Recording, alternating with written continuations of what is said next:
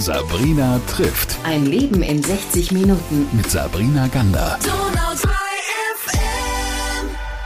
Wir sprechen heute über ganz besondere Kunst- und Künstlerprojekte, über einen Ort, der immer wieder, finde ich, Menschen hervorbringt, die so vielfältig sind wie kaum woanders.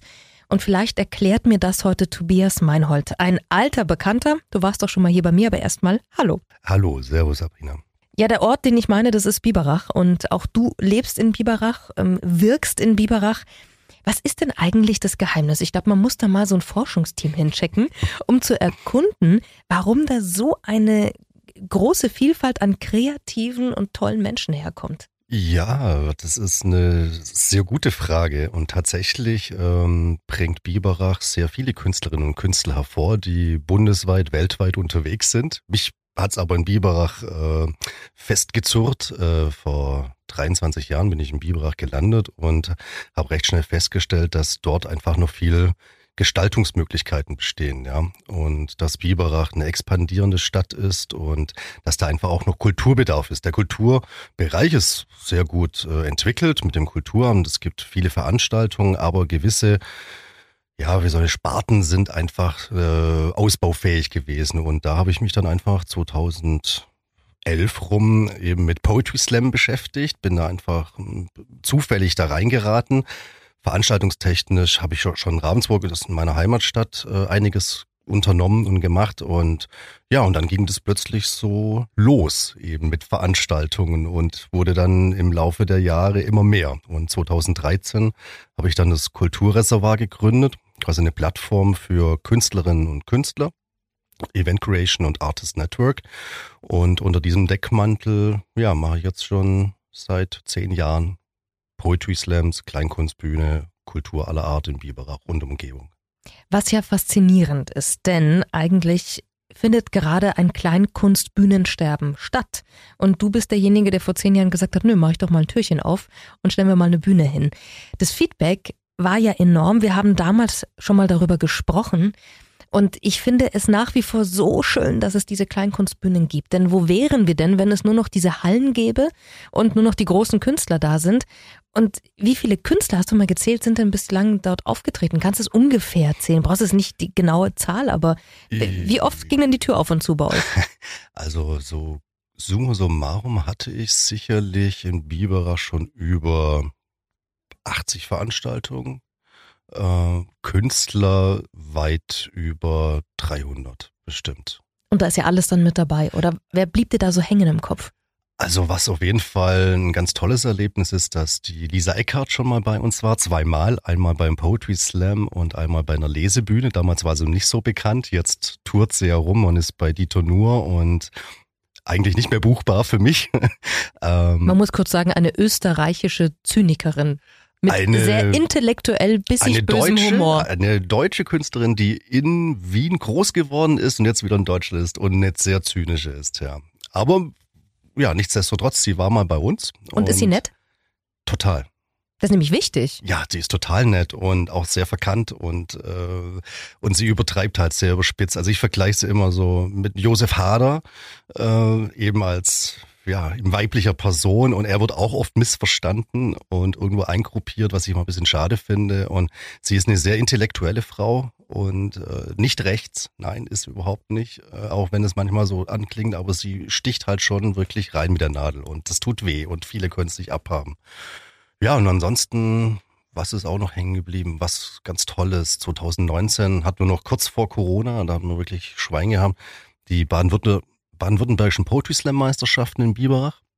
Und äh, das war ein, auch für mich persönlich ein Riesenhighlight, weil normalerweise diese äh, landesweiten Meisterschaften nur in großen Städten stattfindet, Mannheim, Ulm, äh, Freiburg und so weiter. Und wir haben es tatsächlich geschafft, ein Drei-Tage-Festival draus zu machen. Und es war wirklich, das waren die, sogar die zehnten Bavü-Meisterschaften. Das war super. Da hatten wir in drei Tagen 3000 Besucher. Äh, das war zwar über auch knapp 150 Künstler. Also, toll, tolle Geschichte.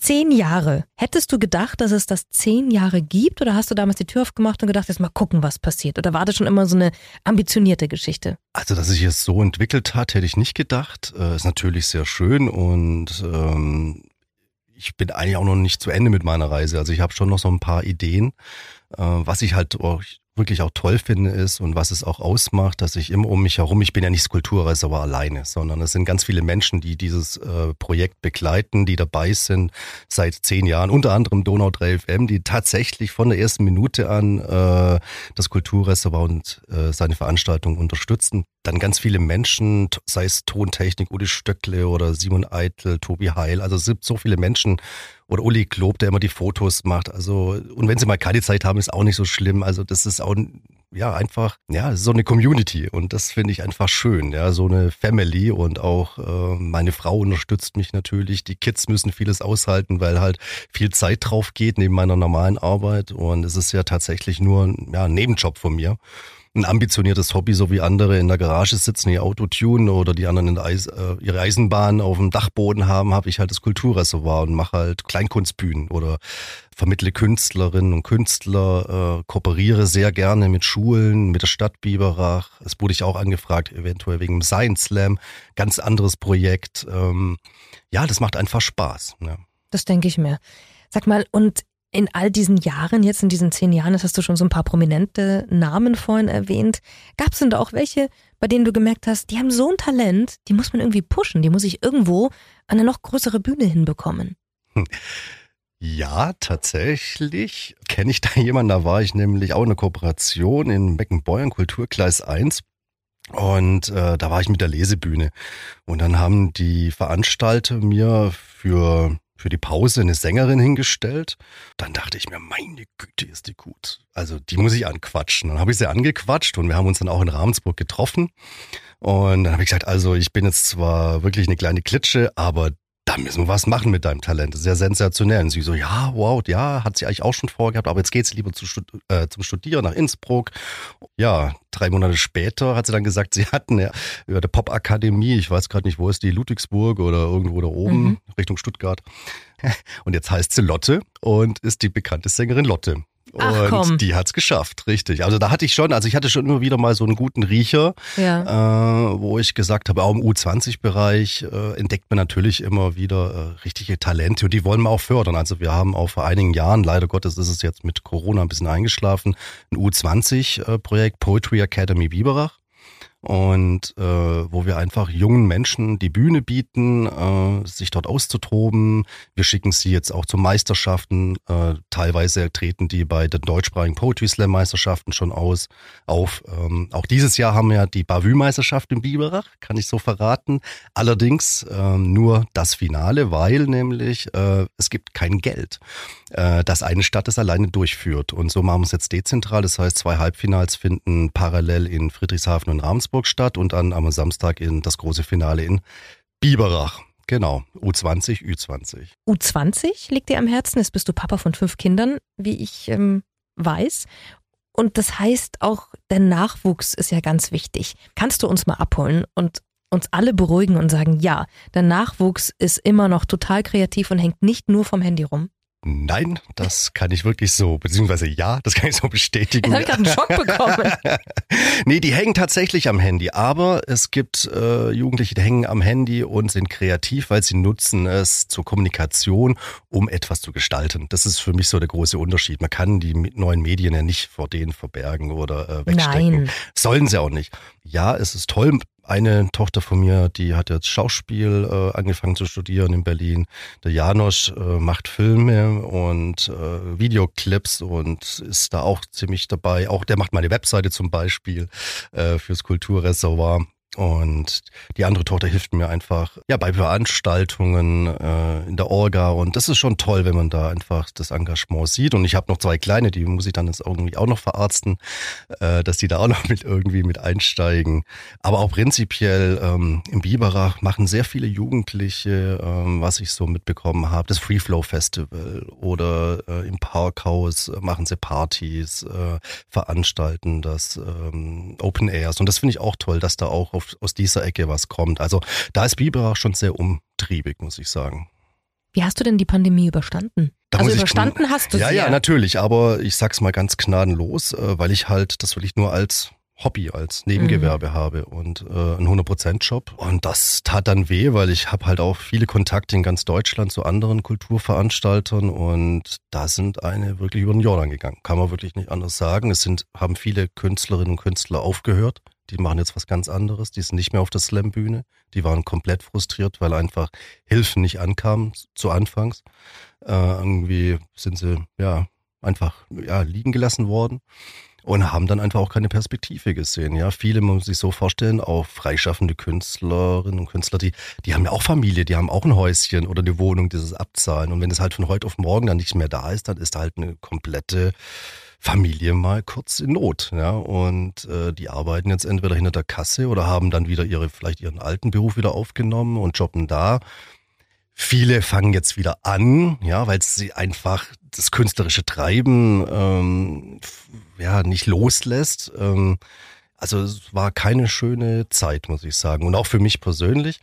Man wird dann lethargisch. Also ich man muss sich vorstellen, wenn du wirklich auf 120 Prozent bist, ja, du hast einen Job, du machst das noch nebenher, noch ein bisschen Fünferspiele und äh, dann plötzlich es geht da gar nichts mehr, ja. Also du bist dann auch gar nicht mehr motiviert, als es dann wieder losgegangen ist, ja. Also ich hatte 2000 20 gar keine Veranstaltung und 2021 glaube ich eine oder zwei. Und normalerweise habe ich im Jahr zwischen 10, 20 Veranstaltungen, ja. Und ähm, und da geht so viel flöten. Die Kontakte zu den Sponsoren müssen wieder neu ja, geknüpft ne? werden. Ne? Du mhm. fängst im Prinzip, oder ich musste im Prinzip wieder von vorne anfangen und mir wirklich auch abends, wenn ich dann zu Hause bin, wirklich in, ich sag's mal auf gut Deutsch, in Hintern treten, äh, dass ich einfach wieder loslege, ja, auch wieder die ganzen Medien anschreiben. Also die ganzen mhm. Abläufe, die vorher im Prinzip automatisiert waren, äh, musste ich wieder neu erlernen. Und ich glaube, da, so geht's anderen Kunstschaffenden auch, ja. Was war denn jetzt im Kulturreservoir die erste Veranstaltung nach der Pandemie? Die erste Veranstaltung in diesem Jahr, die kommt noch. Äh, das ist dieser Dialekt-Slam. Im vergangenen Jahr hatte ich aber zum Glück schon eine sehr schöne Lesebühne.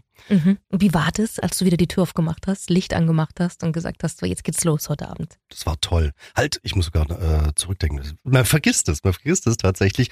Nee, wir hatten letztes Jahr zwei. Wir hatten ein Open Air, tatsächlich im Museumshof äh, in Coop mit dem Museum Biberach und auch in Coop mit dem äh, Museum Biberach dann eben die Lesebühne, die WhatsApp-Lesebühne. Also zwei Veranstaltungen, das war natürlich grandios, also ausverkauft, beide Veranstaltungen und äh, man hat richtig gemerkt, dass das Publikum heiß drauf ist, einfach mal wieder bei all den Sorgen und was weiß ich, äh, einfach mal wieder irgendwo reinsitzen und sich was Schönes anzuhören, äh, sich auszutauschen, mit den Menschen zu kommunizieren. Äh, das fehlte.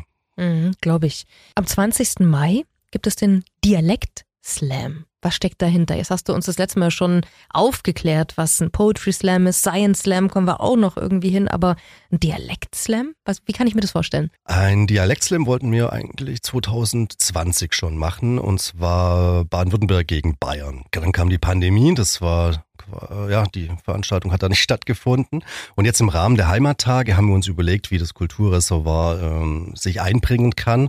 Und da kam Tobi Heil, der mit mir zusammen das Wortkonzert mitorganisiert und auch moderiert, auf die Idee, komm, lass uns doch einfach ein Dialektslam machen, wo wir die unterschiedlichsten Dialekte in Baden-Württemberg präsentieren. Wir holen uns einfach acht der besten Poetinnen und Poeten zu uns, die dann in ihrem jeweils spezifischen Dialekt mindestens einen Text vortragen.